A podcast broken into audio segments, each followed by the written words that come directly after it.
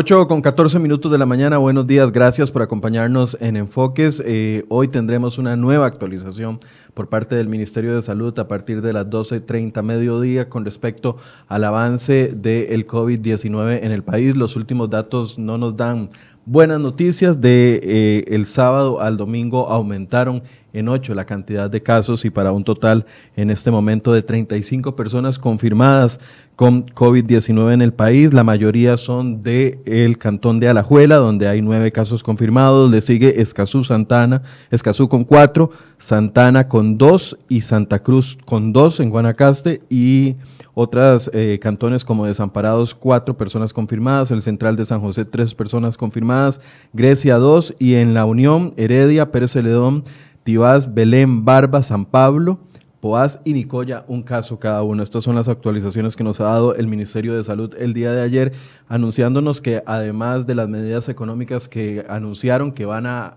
gestionar durante esta semana el gobierno, vendrán nuevas medidas esta tarde por parte de las autoridades de eh, salud y también por parte de las autoridades económicas. Ahí un mapa que tenemos, que hemos, le hemos dado seguimiento a este mapa que está muy cercano a los datos eh, a nivel mundial. Ahí vemos aproximadamente casi 170 mil personas ya contagiadas con el COVID-19, de ellas 6.513 personas fallecieron, según una última actualización que va muy de acorde a los datos de AFP esta mañana, tal vez varía en unos 10, en unas 10 personas, AFP reportaba 6.501, este mapa eh, reporta 6.513 personas y 77.000 personas en recuperación.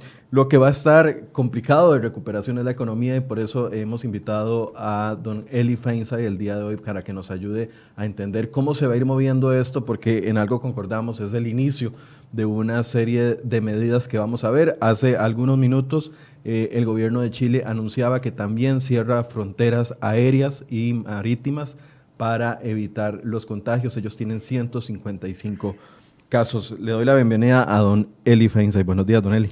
Buenos días, Michael, y buenos días a toda la audiencia, a todos los que nos acompañan aquí por el Facebook Live.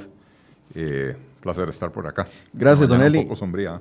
Sí, es complicado, ¿verdad? Agarrar mood en estos, en estos eh, temas cuando uno está tan bombardeado de notas o de noticias y de, de, datos principalmente, que son datos preocupantes. Así es, así es. Y de hecho, yo antes de salir de la casa revisé y, ya iba por 173 mil casos.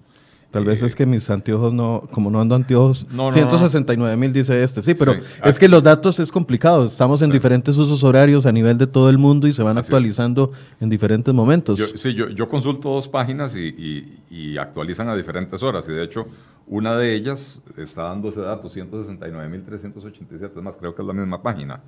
Y la, y la otra que tengo yo acá este, eh, a ver si la logro encontrar. Dice, dice 173.293. Sí. Eh, usualmente esta página actualiza más, más a menudo. Que más rápido. Que la otra, ¿verdad? Pero al final de cuentas durante el día se emparejan los datos. Hay un, hay un, antes de empezar con la conversación de los temas económicos que definitivamente están preocupando a muchos sectores de la economía, del sector gobierno que está tomando decisiones en este momento a ver cómo aplaca lo que se nos viene, porque lo que se nos viene pareciera ser grande. Quiero mostrarles una nota que estamos publicando en este momento en cereoy.com y es el testimonio de un tico que hace algunos minutos nos envió un video. Él está en Roma donde la situación ha sido muy apremiante. En las últimas 24 eh, horas creció la cantidad de personas fallecidas a más de 1.800, eh, con 20.000 personas contagiadas. Los sistemas de salud no están dando. Escuchemos este testimonio de esta persona que está en Roma. Saludos a todos los amigos de Costa Rica. Bueno, mando este video para que vean cómo está la situación aquí en Roma todas las personas haciendo fila, esperando horas de horas para poder comprar eh, sus alimentos. Y bueno, realmente la situación es alarmante, es alarmante la situación que se vive acá. básicamente, ya ahora el gobierno reforzó la seguridad con el ejército. No puede salir fuera de su casa si no es por comprar medicinas, comida solo eso, porque todo lo demás está cerrado. O sea, eh, realmente súper preocupado de la situación y esperando que todo esto pase rápido, porque realmente es, es mucha la ansiedad, es mucha la preocupación que se vive. Y bueno, yo como costarricense nunca había vivido una situación como esta, pero pidiéndole a Dios que nos pueda ayudar a todos los que estamos acá y les mando un saludo a todos. Bueno, es impresionante ver los, eh, las imágenes de supermercados, de aeropuertos, de ciudades vacías, la imagen del Papa caminando ayer por Roma, eh, prácticamente con solo sus guardaespaldas. Y a mí me hace reflexionar, Don Eli, si eso es lo que se nos viene para nosotros en vista de que la curva va, va creciendo, la curva de, de casos acá en el país. Eh, sí, eventualmente, o sea, creo que el, que el, enfoque que ha tomado el gobierno es de ir eh, poniendo medidas eh, gradualmente más restrictivas, ¿verdad? Eh, parte de lo que, para empezar, déjeme agradecerle a doña Gabriela Sancho que me está recordando que, no me toque la cara. Ajá, correcto. Este, para mí es muy difícil porque tengo esa, esa, mala costumbre, pero aquí estoy agarrándome las manos para no hacerlo. Yo vivo también tocándome la cara ahí, pero bueno. Para aquello aquí está el alcohol en gel, lo podemos compartir si lo necesita en algún momento. Eh, Sí, decía que, que, el gobierno pareciera que está tomando, o sea, que el enfoque es de ir gradualmente incrementando eh, las medidas más restrictivas. Eh, y por lo que yo he leído, y ojo, o sea, espero que, hablemos de economía y no de epidemiología, porque yo no soy epidemiólogo, pero por lo que he estado leyendo en estos días, pareciera ser que, el enfoque es el correcto, ¿verdad? Eh, eh, los lugares donde han logrado contener eh, en alguna medida con mayor éxito eh, la transmisión ha sido básicamente porque están haciendo lo que está haciendo Costa Rica, que es identificar a los casos y empezar a establecer anillos de sanidad alrededor de ellos, ¿verdad? una vez que identifican a una persona contagiada, entonces se investiga todo su círculo, se pone a esas personas en observación, si alguno da síntomas, se investiga todo su círculo también, ¿verdad? Eh, y, esa, y esa ha sido aparentemente la, forma en que, en que han logrado tener éxito, ¿verdad? Eh, cuando uno ve China, por ejemplo, que es donde se originó, la provincia de Hubei, eh, que es donde está la ciudad de Wuhan, Wuhan perdón, este, de ahí, tuvieron que hacer un cierre total porque para empezar ni siquiera sabían con qué era lo que estaban lidiando, ¿verdad? pero se dieron cuenta que era algo que se les estaba saliendo de control. Eh, pero cuando usted analiza los datos para el resto de China, eh, ya con el aprendizaje de lo que había pasado en Hubei, eh, lograron contener bastante mejor la enfermedad, ¿verdad? Entonces, la tasa de mortalidad para, para China como un todo anda por el orden del 3,5-4%, y para el resto de China sin Hubei anda por debajo del 1%, ¿verdad? Una vez que entendieron cómo, de qué se trataba, ¿verdad? Entonces empezaron con este enfoque de círculos concéntricos y, les está dando mejor resultado. Parte de lo que hoy está pasando en Italia y en España es que los latinos somos un poco necios, ¿verdad? Y entonces eh, el gobierno nos dice, quédense por favor en la calle y nos vamos a la playa y nos vamos a los bares y nos vamos a las discotecas. Y entonces llega el momento en que el gobierno tiene que decir, bueno, si no lo hace de favor, lo, lo voy a tener que hacer obligatoriamente, ¿verdad? Entonces vienen y ponen estas, otras restricciones. Pero, pero ¿cómo se llama? Eh, parar por completo, paralizar por completo la actividad de un país tiene un precio muy alto también, ¿verdad? Eh, y según demuestran los epidemiólogos, tampoco tiene mucho sentido eh, porque, porque una vez que ya usted tiene el virus adentro del país, eh, la transmisión se sigue dando, ¿verdad? cerrar fronteras, por ejemplo, cuando usted ya tiene el virus dentro del país, no, no, lo único que puede hacer es atrasarle el pico. ¿A qué me refiero con el pico? Hay un momento donde se llega al máximo caso de, de contagiados simultáneamente y ahí es donde se puede poner en, eh, digamos, en riesgo la capacidad de los sistemas de salud de atender a todo el mundo al mismo tiempo. ¿Qué es lo que está pasando ahorita en Italia, por ejemplo? Es lo que está pasando en Italia. 20 mil casos y el sistema sanitario no tiene posibilidad de atender. Y, estaba leyendo la última actualización, 410 personas en cuidados intensivos. o sea, ¿cuál sistema sanitario tiene la capacidad para atender esa cantidad de personas independientemente de las diferencias que existan, ¿verdad?, entre la cantidad de población de un país y otro. Así es. Este, así que, que, eso, ¿verdad? Pero, pero básicamente eh, estamos ante una situación bastante complicada. eh, que nos obliga a cambiar nuestra conducta personal, no hay nada que sea más útil para, para combatir eh, o, o, ponerle un freno al contagio que la conducta personal, ¿verdad? El gobierno, al final de cuentas, puede mandar a cerrar bares y puede mandar a, a, obligar a todo el mundo a quedarse en la casa, etcétera, pero si uno no cambia esto, ¿verdad? Que nos recuerda doña Gaby Sancho, no nos toquemos la cara, ¿verdad? Eh, si uno no se está lavando las manos constantemente, si uno no evita el contacto con otras personas, eh, eh, etcétera, depende de uno, depende de uno y entonces eso hace que, que ¿cómo se llama?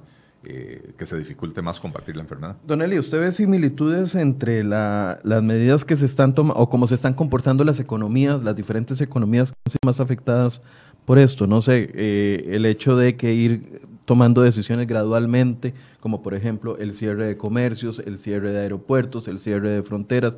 ¿Ve alguna similitud en, esta, en, cómo se están comportando las economías con este COVID-19? Bueno, lo, que yo veo son patrones claros, ¿verdad? De algunos países que se lo tomaron en serio desde el principio y respondieron temprano y empezaron a tomar medidas temprano, y otros países que más bien eh, eh, estaban como en negación, ¿verdad? Eh, y, para cuando ya empezaron a responder ya les había agarrado tarde.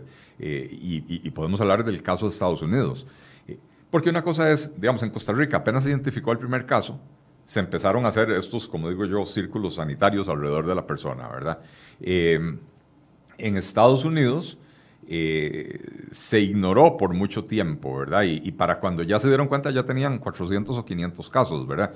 Y entonces empezar a hacer el seguimiento de tantos casos a la vez, de los círculos de, contactos de todas esas personas, se empieza a dificultar más, ¿verdad? Eh, además de que se sospecha que en Estados Unidos ya había transmisión activa desde mucho antes de que se manifestara el primer caso, ¿verdad? Entonces... Que es una particularidad de este virus. Hay transmisión previo a que se manifiesten incluso en algunas oportunidades las los síntomas. Bueno, yo creo que, no sé si todos, pues yo no, soy virólogo, pero creo que todos los virus o la mayoría de los virus son igual, ¿verdad? Uno tiene un periodo de incubación en el cual uno no sabe que está enfermo, pero ya, ya puede ser contagioso, ¿verdad? Eh, y, este, de este no es la, excepción, ¿verdad? Eh, la particularidad que tiene el COVID-19 es que eh, se transmite muy fácilmente, ¿verdad? Es altamente contagioso. Y, la gente erróneamente, yo he visto a mucha gente decir, no, no, pero es una gripe más. Eh, es más, hay gente que dice, la influenza común mata más gente al año. Perdón, tenemos tres meses desde que se desató esta pandemia. Entonces uno no puede comparar las cifras de dos meses y medio con las cifras de todo un año de, otra enfermedad, ¿verdad? Eh, la influenza, eh, que en efecto todos los años mata a decenas de miles de personas en el mundo, eh, la influenza es una enfermedad que está esparcida por todo el mundo desde hace mucho tiempo, ¿verdad? Eh, y, tiene una tasa de mortalidad que es entre 10 y 20 veces menor que lo que hasta ahora se ha podido determinar del, coronavirus, de este coronavirus, ¿verdad? Eh, y, digo este coronavirus porque en realidad hay muchos tipos de coronavirus y eh, y, algunos resfriados, lo que llamamos resfriado común, algunos son causados por otros tipos de coronavirus, ¿verdad? Eh, pero, pero este en particular, que es lo que llaman los científicos un, coronavirus zoonótico, que, o sea, que se originó en animales y se, se, se, transfirió a seres humanos y se adaptó tan bien al ser humano que entonces ahora los seres humanos también pueden contagiarlo, también pueden transmitirlo, ¿verdad? Son particularmente difíciles de de, combatir, ¿verdad?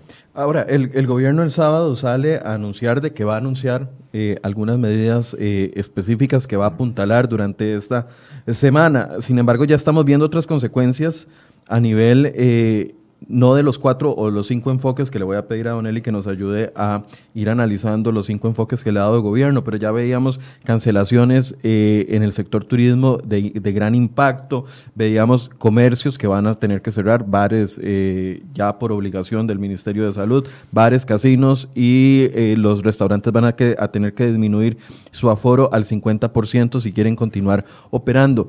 Estos dos sectores, comercio y turismo, van a ser los principales afectados en esto. ¿Se puede prever que sean los principales afectados? Eh, hay afectaciones que uno puede prever. Eh, al final de cuentas, decir cuál va a ser más afectado que otros es muy difícil, pero ciertamente el, turismo eh, ya está sintiendo la afectación.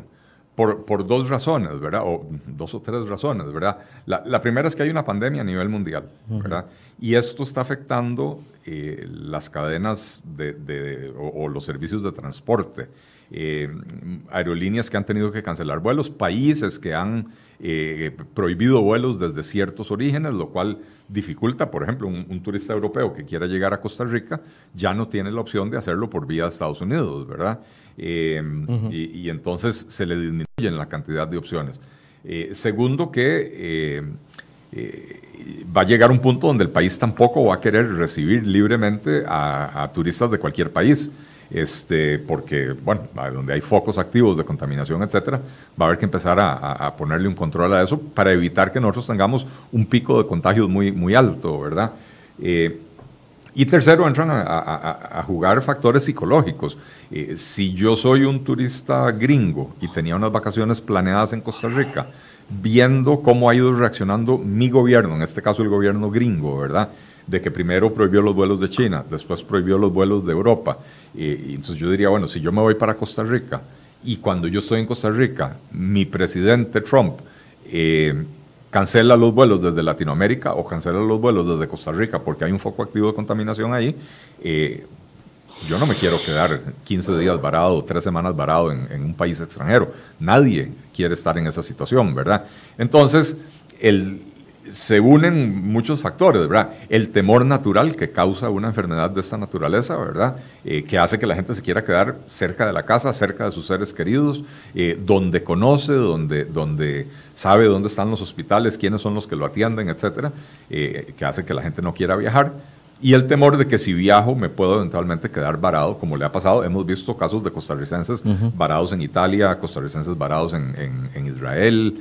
Eh, y, bueno, por supuesto, podría suceder a la inversa. Turistas extranjeros que se queden varados aquí en Costa Rica eh, y, ellos no lo quieren. Entonces, el turismo fue uno de los primeros sectores que empezó a reportar cancelaciones. Eh, y, tengo entendido, porque he estado hablando en las últimas, los últimos 10 días con varios operadores turísticos, hoteleros, eh, incluso una persona que, tiene una empresa de, organización de eventos, restauranteros, eh, y, y, todos han, o sea, al, puro principio decían, sí, hay algunas cancelaciones, pero 5, 8%, no, o sea, no va a ser la mejor temporada alta, pero, pero nos la jugamos conforme ha ido avanzando el tiempo, ya, ya están reportando cancelaciones del 25-30%, ¿verdad? Entonces, eh, eh, esto ya tiene un impacto muchísimo más, más eh, grave. Hablaba ayer con, con, con, una persona que tiene un hotel pequeño aquí en San José y me decía, me decía mire, para, para nosotros marzo es un mes con una, una ocupación promedio de 70%. Este año no estamos llegando al 25%. Es una afectación muy grande, ¿verdad? Y, después, eh, el tema del comercio también se, ve muy afectado porque hay, varios problemas, ¿verdad? El primero es, la gente no está saliendo a la calle, el gobierno le está pidiendo a la gente que se quede en sus casas, ¿verdad? Entonces, eh, esto implica no visitar comercios. Eh, segundo, que si el... que si en algún momento se, imponen restricciones más severas al movimiento de las personas, eh, pues si, el, comerciante no puede hacer que sus trabajadores lleguen a la tienda, y si de por sí llegan y a, hacer nada porque no llegan los clientes, eh, pues entonces evidentemente van a, van a sufrir las consecuencias. Algunos tendrán que cerrar por lo menos temporalmente, ¿verdad? Eh, pero el otro sector que, nos tiene que preocupar y ocupar es el, el, del comercio internacional, el de, las, el de las exportaciones de Costa Rica, porque cuando cierran fábricas en China, puede ser que nosotros estamos importando materias primas o productos intermedios de estas fábricas eh, y si se cierran las fábricas o se, rompen las cadenas logísticas, por ejemplo, cuando cierran los puertos, cuando se interrumpen eh, los, los, vuelos aéreos, etcétera, se dificulta importar la materia prima que usamos para producir los productos que exportamos. Y por otro lado, eh, también disminuye la demanda, porque en todos los países está disminuyendo la actividad económica, eh, disminuye la demanda por lo que producimos y entonces, aun si lo logramos producir, se, vuelve más difícil colocarlo en el exterior. Y entonces estamos hablando, Michael, de... De una cadena. claro, todo, es todo está en cadena, todo está encadenado eh, en un mundo globalizado, ¿verdad? Pero además estamos hablando de los dos sectores más dinámicos de la economía costarricense, como lo son las exportaciones y el turismo, eh, que son los que venían creando un poquitillo de empleo en el país, eh, porque el resto de la economía, la economía doméstica, el comercio más bien había perdido eh, empleo, la agricultura ha perdido empleo, la, construcción ha venido golpeadísima desde hace más de un año. entonces, los dos sectores más dinámicos son los que probablemente van a tener una mayor afectación o una afectación más inmediata por el coronavirus. Eh, y esto pues, son pésimas noticias para, para, la situación de empleo del país o de desempleo del país. Claro, y más que eran los únicos dos que sacaban la cara, por así decirse, a la, a la hora de ver las cifras de crecimiento económico del país, eran los que nos ayudaban a elevar de una u otra forma, digamos, la, las cifras para que no fueran tan negativas como algunos habían proyectado. Eh, exactamente, exactamente. Eso, venimos hablando desde hace tiempos de, dos Costa Ricas que funcionan en paralelo, pero a diferentes a diferentes ritmos, ¿verdad? Y, esta economía eh, o esta Costa Rica muy relacionada con los mercados externos, que es la que venía creciendo a un buen ritmo, y la otra economía, la que está más enfocada en los mercados locales, que además paga impuestos más altos, tiene, tiene eh, trámites bastante más engorrosos, y por eso, en buena medida, venía deprimida, eh, pero también va a ser golpeada, porque vuelvo y repito, ¿verdad? Aquí la, la gente habla a veces de, ¿cómo se llama? Eh, la gente habla de, eh, teletrabajo, pero el teletrabajo es, eh, o sea, el teletrabajo se puede aplicar a ciertos tipos de empleo. ¿Cómo levanta usted una pared de una construcción por teletrabajo? Es imposible. ¿Cómo limpia un cuarto de hotel por teletrabajo? ¿Cómo atiende a un comensal en un restaurante por teletrabajo? ¿O cómo, o cómo le vende un par de zapatos a, a, un cliente en una zapatería en, el centro de cualquier ciudad eh, por teletrabajo. Eso no se puede, ¿verdad? Entonces, en la medida en que, que haya mayores restricciones al movimiento de las personas, eh, se van a ver muy afectados estos sectores que son, a pesar de estar deprimidos, los que ofrecen mayores, mayor cantidad de oportunidades laborales precisamente para la gente más desprotegida de la sociedad costarricense. Las decisiones del Ministerio de Salud en estos días no van a ser fáciles, va a, generar personas muy contentas, personas muy descontentas. Lo veíamos en el caso del cierre de instituciones de centros educativos, donde hoy amanecieron 343 centros educativos cerrados por orden del Ministerio de Salud, que acoge el, el Ministerio, el MEP, pero mucha gente está reclamando dónde están los otros centros educativos, qué pasa con los otros centros educativos. O, por ejemplo, veía hoy en los comentarios del noticiero que tuvimos a las 7 y 20, mucha gente molesta por la orden de cierre de bares y eh, el, aforo de 50%. Entonces, aunando a este sector económico, le he pedido al abogado constitucionalista Esteban Alfaro que nos ayude a entender hasta dónde llegan las atribuciones del Ministerio de Salud en aspectos específicos que pueden afectar la economía, como es este, el cierre de locales comerciales por un tiempo indefinido, o como lo es la eventual eh, no, no quiero jugar de pitonizo, pero la eventual orden de cierre de aeropuertos que viendo las experiencias de otros países podríamos estar expuestos a esto. ¿Hasta dónde, Esteban, buenos días, gracias por acompañarnos y hasta dónde llegan las atribuciones del Ministerio de Salud incluso al ordenar eh, cierres de comercios que mucha gente está reclamando y que, de qué vamos a vivir? Buenos días, Michael. Buenos días, Eli, y a todos los que nos ven. Pues la pregunta es muy importante y, me gustaría iniciar con, una reflexión jurídica muy sencilla.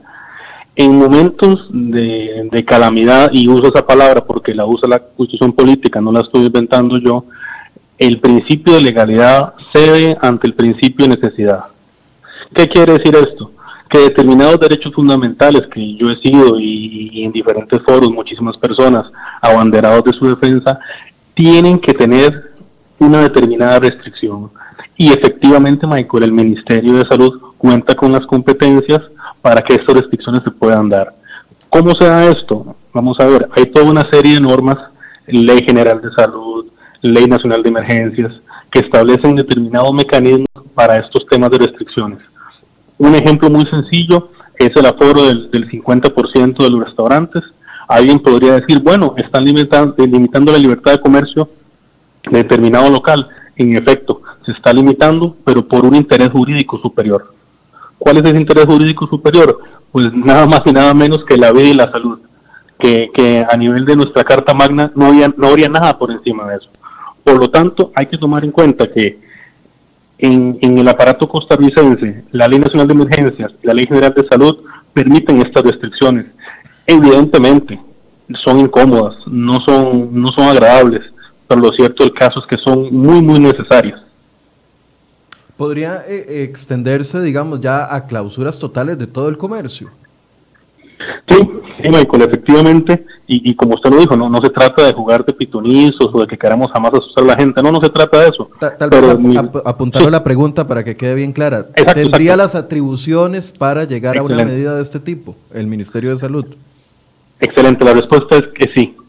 Eh, sí, efectivamente, como te decía, eh, en una declaratoria de emergencia que ya está dada, hay diferentes niveles y el Poder Ejecutivo, de acuerdo con sus competencias por medio del Ministerio de Salud, e insisto, con la Comisión Nacional de Emergencias, podrían hacerlo. Insisto, tratando de hacer un paralelismo similar, y no se trata de asustar a la gente, sino que, que, sepamos de, de qué estamos, si uno revisa las medidas tomadas, alguna gente dice un poco tardías en España, ya se está limitando la libertad de tránsito. ¿Para qué? Para proteger al colectivo en cuanto a la salud.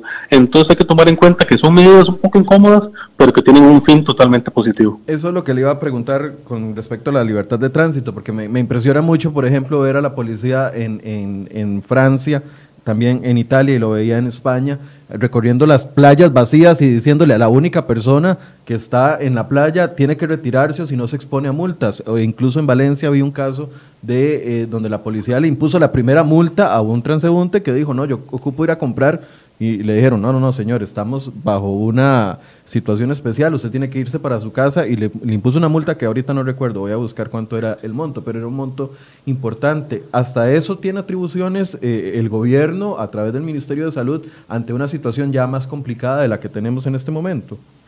Sí, Michael, por medio del instrumento que te decía, de orden sanitaria, que es un instrumento de, una eh, acción bastante rápida, el Ministerio de Salud y también con el, con el delito de desobediencia a la autoridad puede compeler a este tipo de acciones. Insisto, estamos pensando en un escenario un extremo, pero lamentablemente no se puede descartar nada como se ha desarrollado esta pandemia. Pero la respuesta a tu pregunta es si el Ministerio cuenta con las competencias para resguardar lo que he insistido que es un bien jurídico superior. Bien, muchísimas gracias Esteban por esta eh, explicación. A la orden, hasta luego. Don Eli, bueno, el, gobierno da eh, anuncio de cuatro medidas, de cinco medidas que eh, pretende implementar. Una de ellas es aseguramiento, es enfocada en aseguramiento y cargas sociales, donde el presidente decía que buscaba alivianar de manera temporal el tema relacionado con el pago del aseguramiento y de las cargas sociales. Hoy se está reuniendo la Junta Directiva de la Caja Costarricense del Seguro Social para definir esto. El enfoque del gobierno es proteger el empleo. ¿Es el enfoque correcto? Bueno, eh,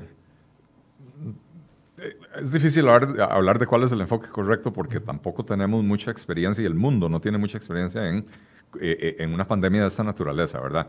Eh, la última vez que hubo una pandemia que se, que se llegó a, esparcir por todo el mundo realmente, creando olas y, picos de contagio como, como esta, fue hace 100 años, en 1918, la, la influenza española, ¿verdad? En las últimas décadas hemos vivido varios casos, ¿verdad? Hemos hablado de la, gripe aviar, el H1N1, el, MERS. el, SARS, el, yo ya no sé cuál es cuál, ¿verdad? Eh, hasta la fiebre aftosa y las vacas locas y, y otro montón de cosas, ¿verdad? Pero lo cierto es que son, fueron, fueron enfermedades que si bien surgieron y causaron preocupación, fueron, pudieron ser controladas antes de que se diera una transmisión masiva como se dio en este caso, ¿verdad? Eh, y entonces no llegaron a tener un impacto global tan prolongado como está teniendo y va a tener eh, eh, en este caso el, COVID-19, ¿verdad? proteger el empleo es importante, sobre todo en un país que ya tiene un desempleo altísimo, ¿verdad? La última lectura del desempleo andaba en el orden del 12, 12.4%. pero además un país donde la regulación laboral es tan restrictiva que no le da flexibilidad a las empresas de, poder respirar, de sacar la cabeza del agua y, poder respirar. ¿Por qué? Porque eh, si no se adoptan medidas de esta naturaleza, eh, a, la, empresa lo único que le queda en la legislación costarricense es eh, decretar el rompimiento de la, de la, relación laboral o la suspensión de la relación del contrato laboral, ¿verdad? en, el en el rompimiento del contrato laboral, porque no puedo mantener mi negocio abierto eh, digamos, estos bares que, ahora tienen que, tienen que cerrar, que me parece además que es una medida correcta la que tomó el gobierno, ¿verdad? Pero bueno, estos bares tienen personal, tienen... esas son tomas del sábado en la noche, la gente haciendo filas para entrar a los bares de eh, este sector de la Cali, de, en Barrio Escalante, o por esos barrios ahí hay un sector donde hay muchos bares, y, así es como, como se comportó la gente cuatro o cinco horas después de que el ministro de Salud hizo la excitativa a como, que... Como si nada estuviera pasando. Como si nada estuviera pasando. Pero bueno, los bares van a tener que cerrar, tienen personal. Eh, eh, de acuerdo a la legislación costarricense, en teoría ellos deberían de seguir pagándole el salario al personal. Ahora, ¿cómo hace un negocio para subsistir pagando salarios, pagando alquileres, eh, si no tiene ingresos porque, porque está forzosamente cerrado, verdad? Eh, la ruptura del contrato laboral obligaría al, propietario del, negocio a liquidar a su personal, lo cual lo obliga a hacer un, eh, gasto extraordinario que no necesariamente tiene presupuestado en este momento, ¿verdad? Eh, y la suspensión del contrato laboral básicamente deja al trabajador sin ingresos. Eh, hay, que, hay que ir y pedirle permiso al Ministerio de Trabajo y, declarar que hay condiciones extraordinarias que obligan al negocio a cerrar y por lo tanto no le puede hacer frente al, a, obligaciones, el Ministerio de Trabajo otorga el permiso y, y, se suspende temporalmente el contrato laboral, lo cual quiere decir que las personas no tienen que trabajar y el patrono no les tiene que pagar, ¿verdad? Entonces, al final de cuentas tenemos una legislación que no, no da soluciones alternativas, ¿verdad? Entonces... Eh, si se aplicara esa medida de aseguramiento y cargas sociales, entonces puede que tengan un respiro las, las empresas para no tener que despedir. Así es, bueno, porque una de las medidas de las que están hablando es de, de crear una incapacidad para personas que aunque no presenten síntomas de enfermedad, eh, han sido obligadas a dejar de trabajar o han sido obligadas a recluirse en su casa porque están en observación o lo que sea, y entonces que por lo menos reciban eh, esa, una, ayuda, eh, una ayuda temporal, ¿verdad? Creo que tenemos que tener claro que no queremos emerger de la crisis, ¿verdad? Allá, al otro lado de la crisis, con un sector privado completamente destruido, porque no nos olvidemos de que el sector privado eh, le da empleo al 85% de los costarricenses, ¿verdad? Eh, que en el sector público trabaja el 15%. Entonces, eh, tenemos que tomar medidas que, que, sean equilibradas, que sean balanceadas, ¿verdad? Tampoco podemos poner todo el peso sobre la caja costarricense del Seguro Social, porque no queremos quebrar la caja, y sobre todo no queremos quebrar la caja cuando está precisamente en la, en la, primera línea, en la línea del frente de batalla eh, contra el coronavirus, ¿verdad? Eh, pero sí tenemos que reconocer que el excesivo costo de la seguridad social es uno de los mayores impedimentos al dinamismo económico, es uno de los mayores impedimentos a la creación de empleo eh, y también en estos casos extremos de crisis como esta es una de las mayores razones que hacen que las empresas tengan problemas serios de flujo de caja, ¿verdad? Que, que, es básicamente lo que está pasando. El negocio del bar puede ser rentable, pero si lo obligan a cerrar 15 días, tiene un problema serio de, flujo de caja, ¿verdad? Porque deja de tener ingresos. Aquí la colega Patricia Jiménez eh, hace una observación que le ha leído mucha gente. dice, tenemos que tomar medidas, pero no podemos paralizar la economía del país que de por sí ya estaba deprimida. Qué complicado eso.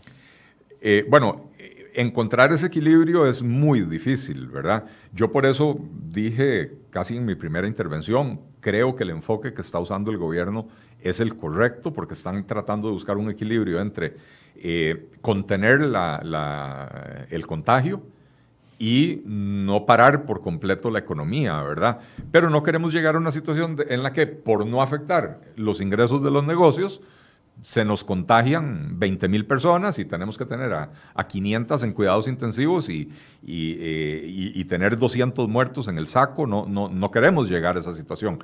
Y cuando se llega a esa situación, como en Italia y como está sucediendo en España ahora, eh, básicamente ya no queda otra opción más que simple y sencillamente poner el botón de on y off en posición de off y apagar la economía por completo. Eso es lo que hizo, eso es lo que está haciendo Italia, ¿verdad? Italia tiene la economía cerrada.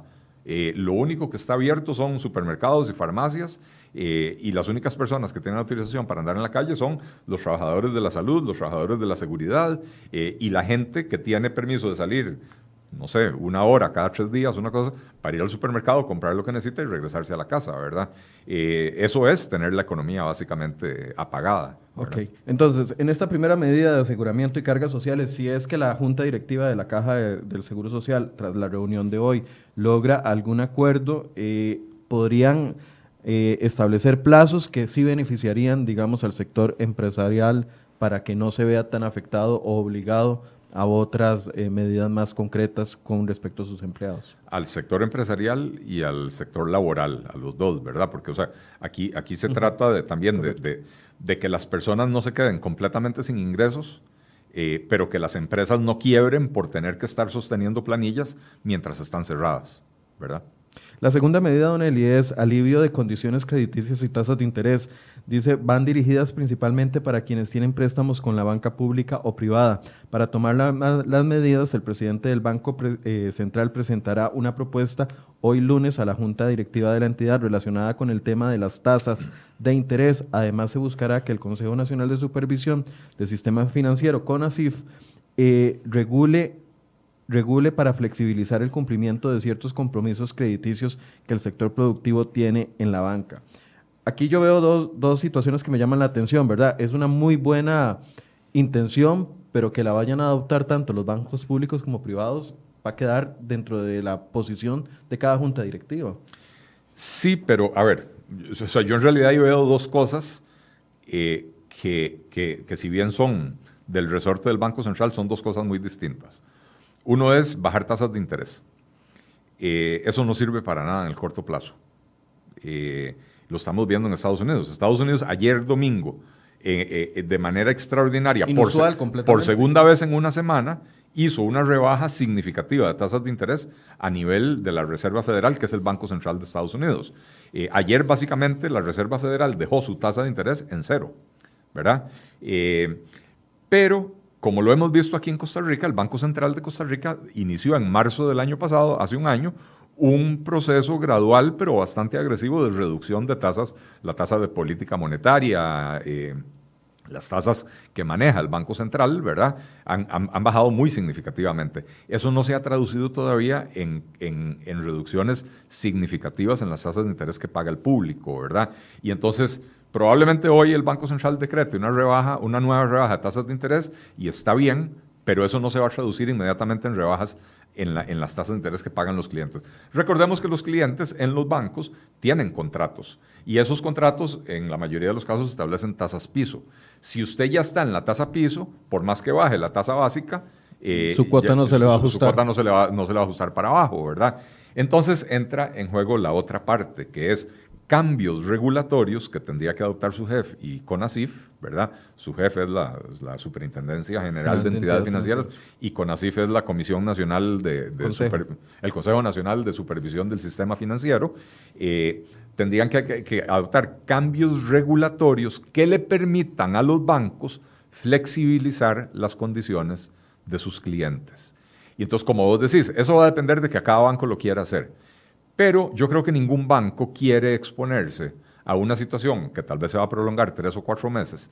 Eh, donde perdiendo casas y carros porque no puede pagar. Eh, digamos que al banco no le importa si la gente pierde casas o carros porque esa es la garantía que ellos tienen. Al banco lo que le interesa, el negocio del banco no es recoger casas y carros. El negocio del banco es recoger el dinero que prestó para poder volvérselo a prestar a alguien más. Por eso cobran un interés. Ese es el negocio del banco. Entonces al banco no le sirve convertirse de pronto en un depósito de propiedades. eh, el banco no le sirve tener que ir y alquilar una bodega enorme para poner todos los carros que tuvo que recoger porque la gente dejó de, poder pagar esos carros, ¿verdad? Entonces, eh, a los bancos sí les interesa flexibilizar las condiciones de, eh, para sus clientes para que, para que no haya, digamos, un, un default masivo, ¿verdad? O sea, que, mucha gente deje de pagar los créditos y pierdan esas operaciones crediticias. entonces yo creo que a los bancos les va a interesar, pero las regulaciones eh, financieras, que, usualmente se establecen con criterios prudenciales, ¿verdad? Criterios de, eh, eh, pongamos condiciones estrictas para los bancos, para que no le presten a cualquier persona que de, alto riesgo, ¿verdad? Sino que para que se puedan manejar los riesgos y que eso no le provoque un contagio a todo el sistema financiero nacional, ¿verdad? esas condiciones en este momento probablemente las van a tener que, relajar vuelvo y insisto, por más que bajen las tasas de interés y aunque los bancos hoy digan, ok, vamos a bajar nuestras tasas de interés, no es como que la gente en estas condiciones va a salir corriendo a pedir un préstamo. ¿Quién va a pedir un préstamo ahora para iniciar un negocio cuando la gente ni siquiera puede salir a la calle? ¿Verdad? Eh, entonces, por eso hablo de dos cosas diferentes. La rebaja de las tasas de interés, que tiene que ver más con... La atracción de crédito. Eh, y la segunda es para quienes ya tienen crédito. Eh, la segunda es para quienes ya tienen crédito, pero también al relajar esas regulaciones podría ser para nuevos deudores, pero insisto, nuevos deudores en estas condiciones no, no, podemos esperar que, que, haya mucho.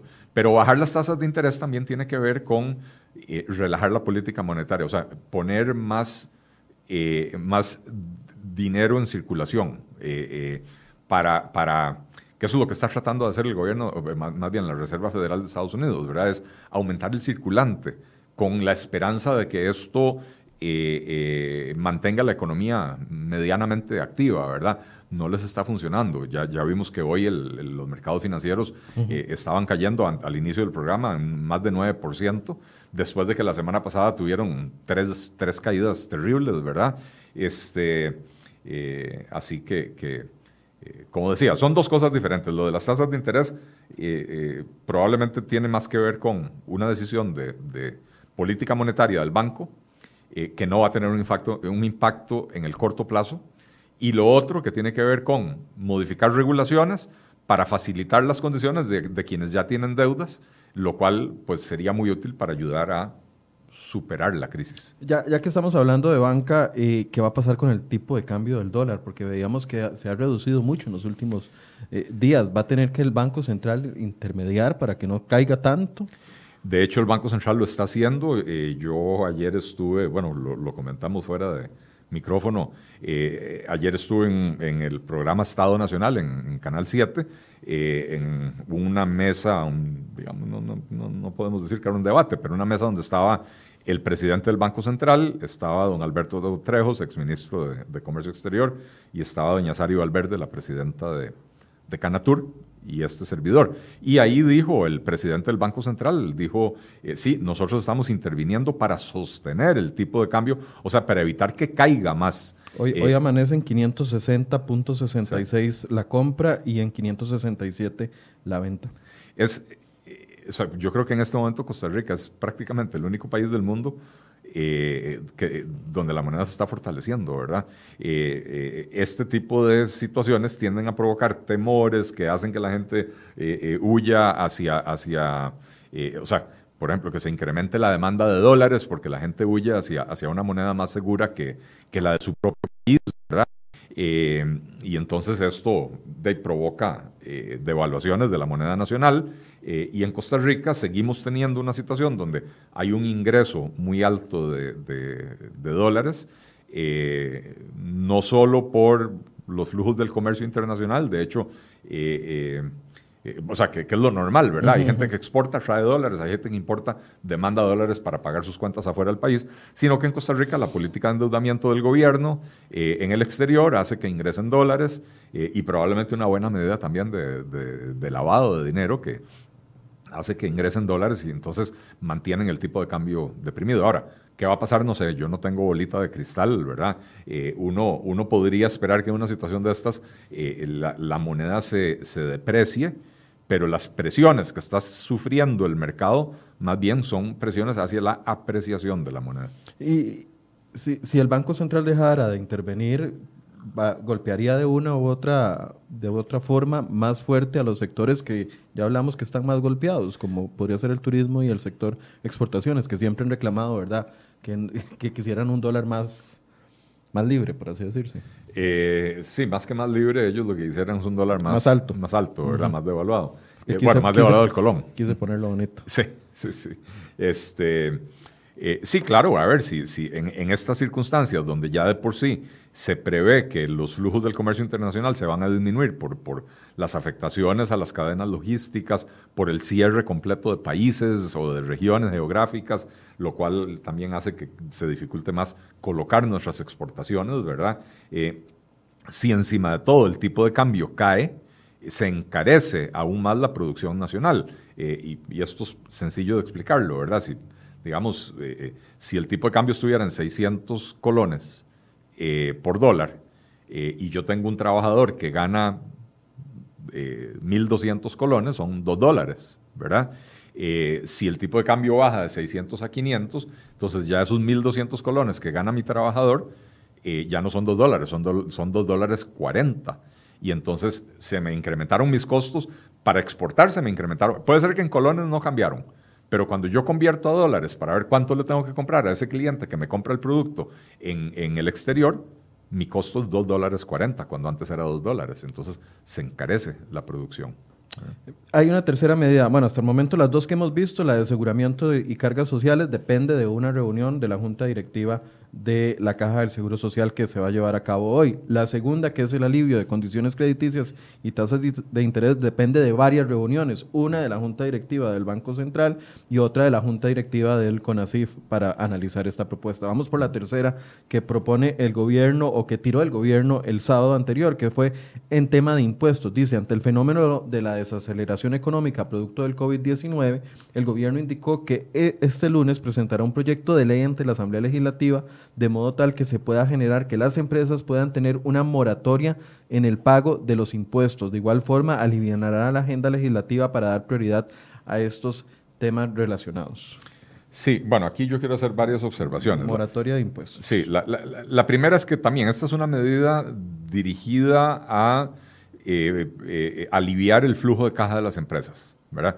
Eh, con, las, con los cambios legales que los cambios en, el régimen tributario que ha sufrido el país en, los últimos tiempos, hay, las empresas están ahora teniendo que pagar, o sea, bueno, siempre hemos pagado adelantos de renta trimestrales, etcétera, ¿verdad? Pero ahora hay otra serie de impuestos que se pagan mensualmente. Incluso hay un problema con el IVA, eh, que, creo que no está incluido ahí, ¿verdad? Eh, porque ellos estaban hablando más de impuestos de la renta. Pero hay un problema con el IVA, y es que el IVA yo tengo que entregárselo al gobierno a veces sin haberlo cobrado. Porque si yo vendo a 45 días plazo, una, venta que yo hago el 30 de marzo, me la van a ir pagando a 45 días plazo, me la van a ir pagando a mediados de mayo. Pero yo tengo que entregarle el dinero de ese IVA al gobierno el 15 de abril. ¿verdad? Eh, entonces hay un, hay un problema que es un problema de diseño del, del, del IVA, Creo que Pablo Heriberto Abarca puso un proyecto de ley ya, eh, no sé si está convocado con respecto a este tema. Sí, no sé si, no sé si está convocado. El problema con esto, eh, bueno, esto nos está desnudando debilidades que tiene el, el, marco legal costarricense. No puede ser que en una emergencia la solución dependa de un proyecto de ley. Porque un proyecto de ley, con suerte, en la Asamblea Legislativa sale en dos meses, dispensado de todo trámite y con, ¿cómo se llama? Eh, eh, eh, alivianando la, agenda, que el, que el, gobierno retire todo lo demás para que eso pase y qué sé yo, no, no, sale en menos de, dos meses, ¿verdad? Entonces, probablemente para cuando salga ya, ya, ya, pasó la crisis, o no, o no pasó ya la crisis, pero ya quebraron un montón de empresas, ¿verdad? Entonces, por un lado tenemos esa, debilidad, ¿verdad?, que está desnudando esta crisis eh, eh, en Costa Rica. Tenemos un marco legal que no está preparado para este tipo de crisis. Pero no se podría hacer por otra vía, digamos, el Ministerio de Hacienda unilateralmente o la Dirección de Tributación no podría tomar esta decisión sin pasar por la ley. Bueno, yo no, yo no soy abogado y tal vez podríamos llamar a, Esteban de nuevo para que nos explique, pero eh, si, no, si la ley no le da esa flexibilidad a Hacienda, Hacienda no lo puede hacer por decreto. Eh, y por eso digo yo que tenemos una, una debilidad evidente en nuestro marco legal. Nuestras leyes de emergencia que le dan poderes extraordinarios al gobierno, y ya, ya lo decía Esteban, eh, Alfaro. cuando, cuando, cuando entró por teléfono, eh, le, por ejemplo, le, permiten al gobierno eh, cerrar negocios, prohibirle a la gente salir a la calle, etc. Son medidas que están diseñadas para atacar o, mitigar los efectos físicos de la emergencia, ¿verdad? Pero no pareciera que hay autoridades suficientes para que el gobierno tome medidas para paliar los efectos económicos de las crisis, ¿verdad? Eh, esa flexibilidad que podría tener Hacienda para, para decretar eh, eh, moratorias en el pago de impuestos, etcétera, no existe en la ley de Costa Rica, ¿verdad? Entonces, de ahí, eso, es una, eso es una debilidad, porque uno ve que en otros países han tomado medidas así por el, y, simplemente el presidente le ordena a su dirección de tributación que lo haga y, lo hacen inmediatamente. Ahora, también esto tiene un problema, ¿verdad? Y es que eh, las empresas que hoy están sufriendo y van a, van a sufrir por, eh, por la disminución de la actividad comercial, eh, cuando se empiece a recuperar y se acabe la, moratoria o, este periodo de gracia que se les daría, eh, van a tener que pagar los impuestos normales más los que dejaron de pagar. Y entonces muchas empresas no necesariamente van a tener la capacidad de hacer eso. El flujo de caja para ponerse al día, ¿verdad? Exacto. Más si se adoptan también a la medida de la caja del Seguro Social. Eh, si la medida de la caja del Seguro Social de, de, flexibilizar los pagos ah, de planillas, si se le une eso junto con otro tipo de medidas, como en el tema de impuestos, entonces la economía no se va a reactivar de la noche a la mañana como si nada hubiera pasado, ¿sí? No, no se va a reactivar de la noche a la mañana porque por sí ya teníamos una economía que estaba... Eh, eh, que, o sea, que estaba teniendo un crecimiento muy lento, pero además que el dinamismo había vuelto a caer, ¿verdad? Porque eh, eh, las autoridades del gobierno estaban muy contentas de que llevábamos cinco o seis meses en que el crecimiento era positivo y, cada mes mayor que el anterior, pero ya en los últimos dos o tres meses del IMAE se empieza a ver que el crecimiento de cada mes es igual o menor al del mes anterior, lo cual indica que otra vez hay una tendencia desaceleradora en la economía. Eh, y eso era sin coronavirus. Entonces, no solo la economía no se va a reactivar de la noche a la mañana, sino que además cuando se reactive es, muy, sería muy extraño que empiece a crecer a ritmo del 10%, lo cual uno diría, bueno, si la economía empieza, empieza a crecer al 10%, las empresas van a tener ingresos magníficos y van a poder hacerle frente a, estas deudas. De no, si la economía se reactiva a, crecimientos del 2% o del 3%, las empresas van a tener serias dificultades Básicamente lo que estaríamos haciendo es posponiendo la, eh, ¿cómo se llama? Posponiendo el, momento difícil para la empresa, ¿verdad? Les damos tres meses para que no paguen la caja eh, eh, sin multas y les damos tres meses para que no paguen sus impuestos sin multas pero bueno, dentro de tres meses, cuando se acaba ese periodo de gracia, tienen que pagar lo que dejaron de pagar más lo que les toca pagar, ¿verdad? Correcto. Hay, hay dos medidas más, Don Eli, que quiero ver antes de que se nos acabe el tiempo. Y es eh, la cuarta que anunció el gobierno, medidas que adoptará el. La entidad tomará medidas en seguros de viajes para poder dar cobertura a males relacionados con el coronavirus, una medida muy específica. Y la quinta es un acuerdo para que el MEC regule los precios de productos asociados con la alerta sanitaria. Ayer me tocó ir al supermercado porque no tenía nada que comer. Entonces tuve que ir y me, impresionó ir a un supermercado grande de este país, de una cadena enorme, y no encontrar ni alcohol, ni cloro, eh, papel higiénico en pocas cantidades. O sea, me llamó mucho la atención eso, porque uno no está acostumbrado a ver eso, y mucho menos estantes vacíos dentro de un supermercado. Esta medida, ¿cómo la analiza? No sé si quiere ver rápidamente la del INS para pasar a esa, la del Bueno, eh, es un seguro de viajeros, eh, cuando más bien le están recomendando a la gente que no viaje. Eh, o sea, eso, eso ni fu ni fa, ¿verdad? Em, em, es más, no, solo ni fu ni fa, es como contradictorio con todo lo que está proponiendo el gobierno.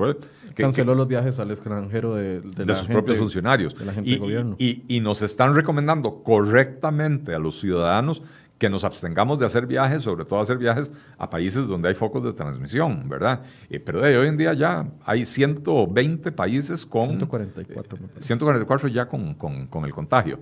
este, entonces, de que eso, eso para mí es puro, puro populismo, ¿verdad? Este, pero la regulación de precios... La regulación de precios me parece que también es populismo, ¿verdad? Esa es la, esa es la respuesta eh, populista a una situación que lamentablemente se está dando, ¿verdad? De acaparamiento de, eh, por un lado, personas, ciudadanos, eh, que irresponsablemente van, van al supermercado y compran cosas como que si fuera la Tercera Guerra Mundial, ¿verdad? el papel higiénico, a mí me llama mucho la atención, o sea, el COVID no tiene... No tiene ninguna relación no con... Tiene ninguna relación, pero ayer no había papel higiénico. Ayer leí un artículo muy interesante que eh, explica factores psicológicos, ¿verdad? Y entonces la gente como que, relaciona eh, eh, el papel higiénico es como el último confort que uno quisiera perder, ¿verdad? no es una necesidad imperiosa, pero lo último que uno quisiera es ir al baño y no tener con qué limpiarse, ¿verdad? Este, y entonces explica por qué la gente reacciona de esta manera. Y otra cosa muy importante, Michael, cada paquete de papel higiénico ocupa un montón de espacio en el estante. Entonces a veces los supermercados no tienen mucho. Se ve muy grande el display. Sí, porque vienen de 6, de 8. Claro, viene hasta 12. de 12, ¿verdad? Entonces el display se ve muy, muy, grande. A veces uno ve que la mitad de un pasillo del supermercado son papeles higiénicos, pero cuando usted se pone a contar cuántos paquetes hay ahí, no, no, no son tantísimos, ¿verdad? Entonces, con que lleguen 20 personas y cada uno se lleve tres paquetes, ya, ya se vació, ¿verdad? Pero psicológicamente llegar al súper y ver el estante vacío provoca un... Eh, provoca hasta un efecto de, que la gente diga, a la pucha, esto debe ser más grave de lo que yo me imaginaba. Entonces, ya que no hay papel higiénico, lo que voy a hacer es llevarme 100 latas de atún, ¿verdad? Y entonces el siguiente que llega ve que ya no hay latas de atún. Bueno, hoy en un chat de amigos que tengo, las primeras preguntas que hubo en la mañana es, eh, gente, tenemos que ir al súper. Mm. ¿Qué compro en el súper? Me da miedo que se, se caigan en desabastecimiento algún producto y, y yo no supe qué responder. Eh, yo, yo, yo lo que le diría a la gente es que eh, actúe responsablemente. Y responsablemente quiere decir, sí, claro, tenga en su casa lo que necesita, eh, pero no vaya al supermercado a acaparar eh, lo, que hay en el supermercado, ¿verdad? Entienda que de todos los costarricenses estamos en las mismas, y entonces al final de cuentas las latas de atún tienen que, que, alcanzar para todos, ¿verdad? que además uno debería pensar, ¿verdad?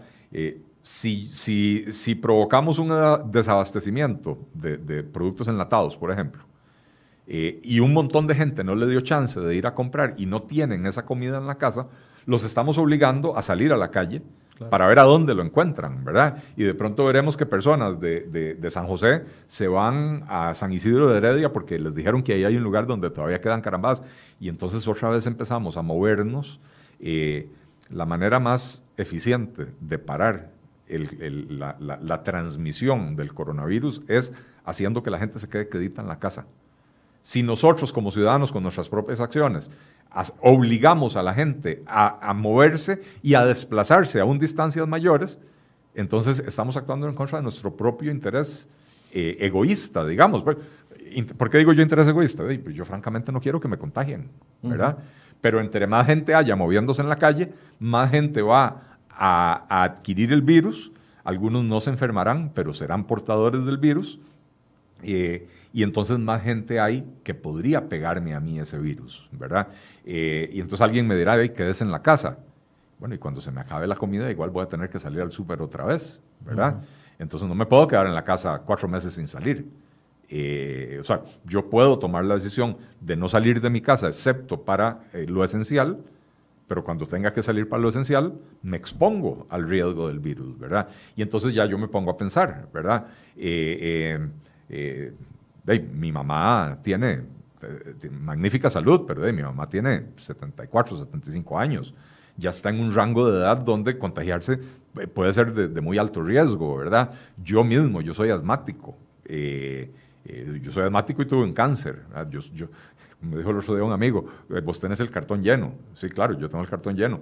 Pero si, si, si, no tengo comida en la, casa, en la casa, igual tengo que salir a buscarla, ¿verdad? Entonces, eh, deberíamos de comportarnos responsablemente los ciudadanos. Ahora, regulación de precios. En estos momentos, eh, la regulación de precios nunca ha funcionado en ninguna parte del mundo, en ninguna época y bajo ninguna circunstancia. Ni en estado de emergencia. Ni en estado de emergencia. Y sobre todo en estado de emergencia, porque usted tiene en este momento un estado de emergencia donde usted no quiere a los inspectores de precios saliendo a la calle a revisar precios. En el momento que usted los tiene saliendo a la calle a revisar precios, los está exponiendo al coronavirus y los está convirtiendo en transmisores del coronavirus.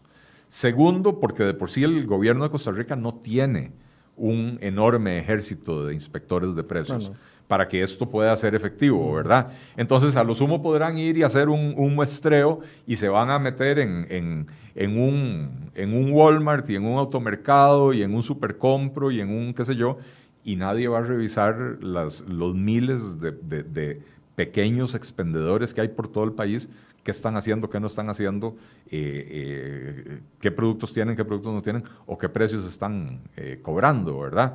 y entonces, y usualmente estas grandes empresas, de estas grandes cadenas, son las que más se cuidan porque saben que son las más visibles, son las que, las que, eh, eh, las primeras que van a llegar a, inspeccionar, ¿verdad? Entonces, me parece que es una medida que, no, va a no, va a surtir efectos, y de por sí, si surtiera efectos, los efectos tienden a ser negativos, ¿verdad? Porque el control de precios hace que se desabastezcan los productos. Y si no, veamos el caso de, de Venezuela. Venezuela no necesitó el COVID-19 para quedarse sin papel higiénico, para quedarse sin, sin medicinas, para quedarse sin pollo en los, en, los supermercados, eh, simple y sencillamente porque las, los controles de precios y la nacionalización de los procesos productivos llevó a esa escasez. Eh, bueno, hemos visto las, las cinco medidas anunciadas hasta hoy. Sabemos de que a las dos de la tarde se han reunido otra vez los jerarcas del Banco Central, eh, de los consejos, de CONACIF, de su jefe, eh, junto con Pilar Garrido, ministra de Planificación, para adoptar otras medidas. Vamos a ver cuáles van a ser esas. Yo creo que esa va a ser la dinámica en los próximos días, ir acostumbrándonos a cambios repentinos por parte de, la, de las autoridades eh, para tratar de enrumbar esto de la mejor manera posible. Creo que eso es muy importante de entender, Michael. Es, esto es día a día. Sí, lo que ayer no era, como el cierre de escuelas no era el viernes, hoy son 348. Tenemos que acostumbrarnos a ese tipo de cambios. en efecto, ¿verdad? Y, ayer yo oí a la, ministra de Educación y decía, la lista es dinámica. O sea, en este momento, decía ella, que yo estoy aquí hablando, son 300, eran casi 350 escuelas. Eh, dice, pero si usted entra al sitio web dentro de dos horas, puede ser que haya otro número diferente. ¿Por qué? Porque depende de que eh, si hay, eh, em, ¿cómo se llama? Agua. Si hay agua o no hay agua, si hay casos de contagio. ayer ayer se, se, detectaron ocho casos nuevos. Bueno, habría que ver esos ocho casos nuevos si tienen relación con alguna escuela, porque entonces esa escuela la mandan a cerrar. Pero además todas las escuelas del distrito de esa escuela las mandan a cerrar. De hecho, entonces esto es día a día y además las medidas que toma el gobierno son día a día porque van cambiando de acuerdo a cómo se va comportando la, transmisión del virus. Y además, cómo va respondiendo las capacidades de la Caja Costarricense del Seguro Social y del Ministerio de Salud para hacerle frente a, esta situación. ojalá que este fin de semana, donde hubo tanta gente irresponsable metida en playas, metida en bares, metida en, centros comerciales, no nos disparen los casos a partir de, hoy, porque sería muy preocupante. Eh, bueno, lamentablemente, Michael, eh, lo que sucedió este fin de semana se empezará a ver. En unos días. No, no, hoy, eh, sino en de 6 a 14 días, ¿verdad? Porque, por lo menos por lo que yo he leído, la mayoría de los síntomas se empiezan a presentar a partir del sexto día. y ya para los 14 días, el 99,9% de las personas que tienen síntomas o que van a mostrar síntomas ya se manifestaron para el 14 ¿verdad? Pero no es inmediato. No es que si estuvieron el sábado ya hoy amanecieron enfermos, ¿verdad? Probablemente hasta el próximo fin de semana van a empezar a manifestar eh, síntomas. Eh, y, eso es, y eso es triste y eso es grave porque esas personas que hayan adquirido, ojalá que no, pero esas personas que hayan adquirido el coronavirus, producto de su irresponsabilidad durante el fin de semana, van a seguir toda esta semana contagiando a gente hasta que se manifieste los síntomas de la enfermedad. Don Eli, algunas, para ya para cerrar, algunas personas nos dicen que faltan medidas eh, para las pequeñas y medianas empresas, que faltan medidas en el tema de la electricidad, puesto que mucha gente que va a quedarse en sus casas y va a gastar más electricidad y no tendrá presupuesto nuevo. Otros nos hablan de, la preocupación por el precio del agua. ¿Cree usted que faltan algunas otras medidas adicionales? Eh, vean, a ver, ciertamente faltan muchísimas medidas. El problema es que... Identificarlas. No, no, no, no, no, no es tanto identificarlas, es, lo que mencionaba anteriormente. y este es un mensaje que yo quiero, que yo quiero eh, eh, transmitir. Que esta crisis nos está enseñando la importancia de saber hacer reformas de manera oportuna. Porque ya hablábamos, por ejemplo, de que, bueno, ahora, el gobierno quiere aliviar la carga tributaria de la gente, pero para eso se necesita una reforma legal. Y entonces la reforma legal no va a estar, no va a estar lista a tiempo para, eh, para que tenga el efecto que se quiere que tenga. Eh, si estas cosas se hubieran previsto, o sea, nadie puede prever una pandemia, pero uno sí puede sentarse y revisar la legislación y decir, estamos preparados para una pandemia. En los, en los últimos 15 años ha habido varias, varios conatos de pandemia deberíamos de tener la capacidad de ahí, de agarrar y decir, bueno, dichosamente ninguna de estas provocó un descalabro mundial, pero la próxima podría ser la que sí. También sabemos que cíclicamente hay crisis económicas. Entonces, ¿estamos preparados para una crisis económica? Y la respuesta lamentablemente es no, ¿verdad? Eh, hoy el gobierno de Costa Rica está de manos atadas, tiene, tiene muy pocas herramientas a su alcance para poder enfrentar una crisis de esta magnitud. Eh, ¿A qué me refiero? Bueno, en el 2009, cuando se desató la crisis internacional, la crisis económica internacional, eh, Costa Rica tenía una situación privilegiada. ¿A qué me refiero? Las finanzas públicas estaban equilibradas. Eh, el nivel de endeudamiento del gobierno era bajo, razonablemente bajo, eran 24% de, de, la producción nacional. las tasas de interés eran altas. ¿Y eso qué quiere decir? Que, las autoridades tenían mucho espacio para mover la política económica, podían bajar las tasas de interés para reactivar la economía, ¿verdad? Podían aplicar una, eh, además la, inflación venía bajando, ¿verdad? Entonces podían eh, aplicar una política monetaria más laxa, que en efecto lo hicieron, ¿verdad? Para, para, reactivar, para tratar de reactivar la economía. Y podía también aplicar un estímulo fiscal, o sea, gastar gastar o disminuir impuestos, ¿verdad?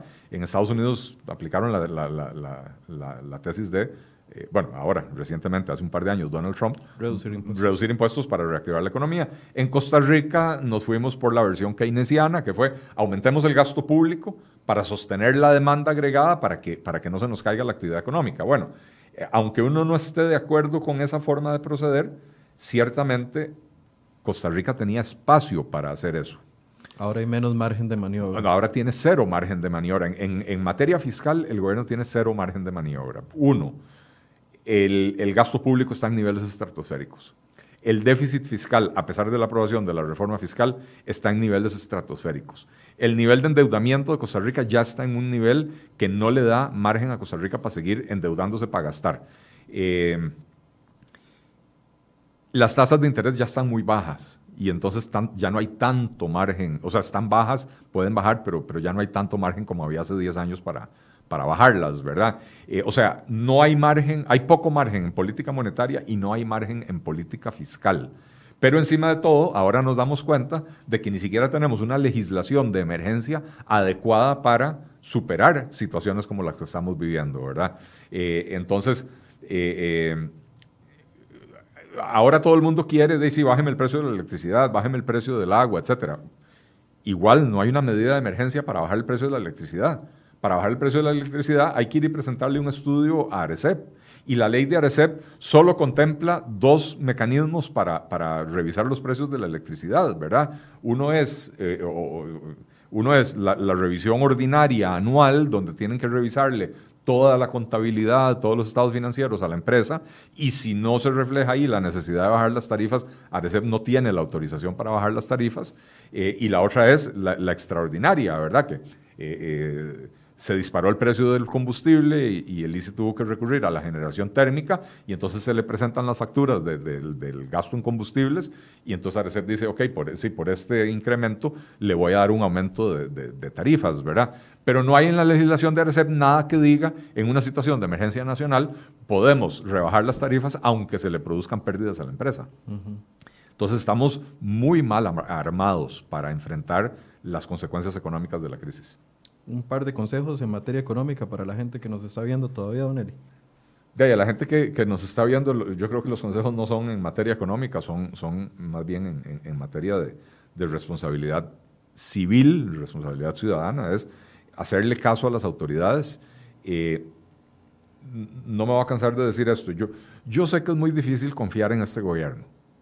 Nosotros lo hemos criticado, aquí yo en este programa lo he hecho 20 mil veces. Eh, este gobierno ha cometido cualquier cantidad de gazapos y, otras cosas que ni siquiera podemos catalogar de gazapos porque han, parecido eh, que, que, las hacen a propósito, ¿verdad?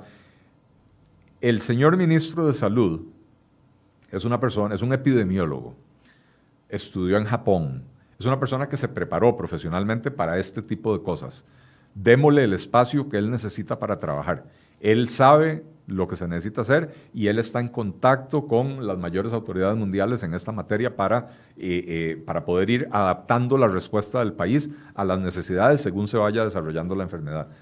Hagámosle caso, si nos están pidiendo que nos quedemos en la casa, los que podemos quedarnos en la casa, quedémonos en la casa, los que podemos teletrabajar, teletrabajemos. Hay personas que todavía no, que no tienen esa posibilidad, ¿verdad? Pero entonces minimicemos nuestros desplazamientos.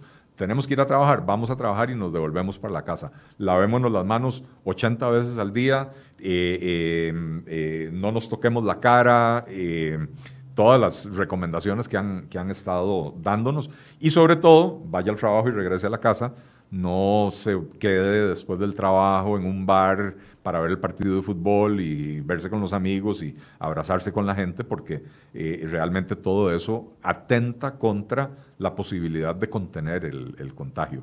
Eh, eh, creo que si todos colaboramos, el impacto económico va a ser menos grosero que si muchos no colaboran. Algunos colaboramos y otros no tanto, ¿verdad? Entonces, va a haber impacto económico, ¿no? de esta no nos salvamos. Algunos ya lo están sintiendo, otros lo empezarán a sentir probablemente en, los próximos días o en la próxima quincena. Pero, pero el impacto será menor en la medida, eh, en la medida en que el país pueda atacar de manera efectiva eh, el contagio y hacer que la curva de contagio sea lo más plana posible, ¿verdad? En vez de que, en vez de para los que nos están viendo, en vez de que los contagios crezcan así, perdón, ya tiré el micrófono, en vez de que los, los contagios crezcan así, casi que en vertical, eh, que los contagios vayan creciendo levemente, levemente, levemente, porque eso hace que haya menos personas enfermas simultáneamente. Que no se nos colapse la caja. Que no se nos colapse el sistema de salud del país. Bien, gracias Don Eli por esta explicación. Definitivamente los temas económicos vamos a tener que seguirlos tratando en los próximos días, a ver cómo van evolucionando las medidas y, ver si verdaderamente van a tener ese impacto. Yo creo que eh, yo me uno al llamado de Don Eli. Si no tenemos que salir de las casas, si podemos o tenemos el privilegio de trabajar desde la casa, ah, lo, apliquemos, lo, hagamos. Algunas personas se están eh, quejando eh, de los autobuses. Bueno, si usted ve un autobús lleno, no se suba no se suba. Hay que tomar precauciones. Es la gente que está en nuestros hogares a las que tenemos que cuidar al no exponernos. Y tenemos más de 500 mil personas en este país en una situación de riesgo porque son adultos mayores o porque tienen una enfermedad crónica.